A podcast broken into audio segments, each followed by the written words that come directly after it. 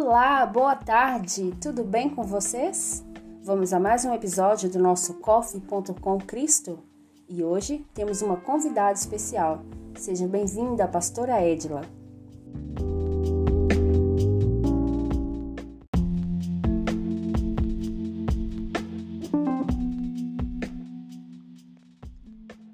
Olá, juniores, tudo bem com vocês?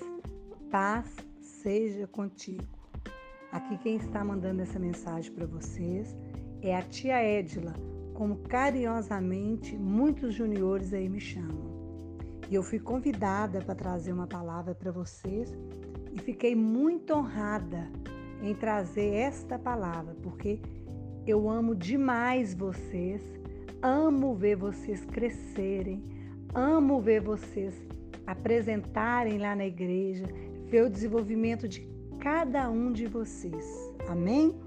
E a palavra de hoje que eu quero deixar para vocês, que o Senhor falou no meu coração, está em Êxodo 20, versos 12. Capítulo 20, versos 12, que fala assim: Honra teu pai e tua mãe para que se prolonguem os teus dias na terra que o Senhor teu Deus te dá. Então, juniores, este é um mandamento do Senhor.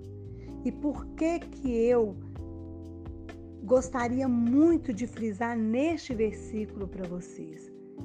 Eu não sei se todos sabem, eu Trabalhei muitos anos como técnica de enfermagem e eu vi muitos jovens se acabando na bebida, se acabando na droga, porque o mundo lá fora oferece muitas coisas, coisas que aos olhos são maravilhosas, mas para a alma é veneno. Eu vi muitos jovens na idade de vocês, juniores para adolescentes, meninas, meninos, rapazes, moças, se acabarem com droga, com bebida e mentindo para os pais. Eu gostaria que vocês guardassem o que eu vou falar para vocês agora. O melhor amigo e a melhor amiga que cada um de vocês tem são os seus pais. Não minta para os seus pais. Tenha um diálogo com eles. Os pais vão respeitar vocês da medida que vocês respeitam os seus pais. Não faça nada escondido, porque na palavra de Deus fala: Honra teu pai e tua mãe, para que os seus dias se prolonguem na terra.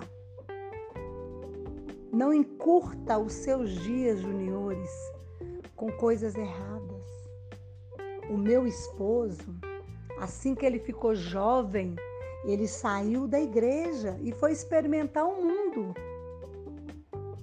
Teve várias decepções e entre uma delas um acidente que teve que pôr uma placa, uma placa de titânio na cabeça.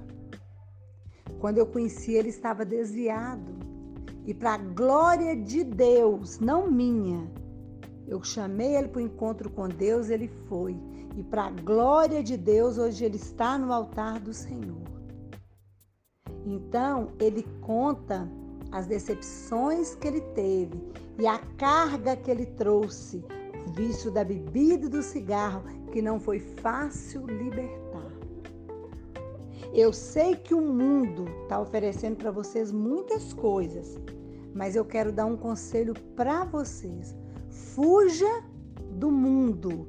Não deixe o mundo entrar dentro da vida de vocês. Amém?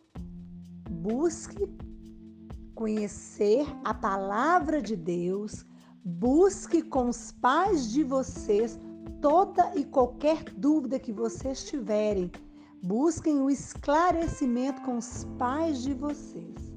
E nós, pastores, líderes da igreja, líderes de juniores, estamos à disposição para qualquer bate-papo. Não tenha vergonha. Juntos somos fortes. E eu quero ver todos vocês passando pelas águas, pregando e sendo um diferencial no mundo lá fora, na faculdade, no trabalho. Vocês vão ser luz do mundo. Amém?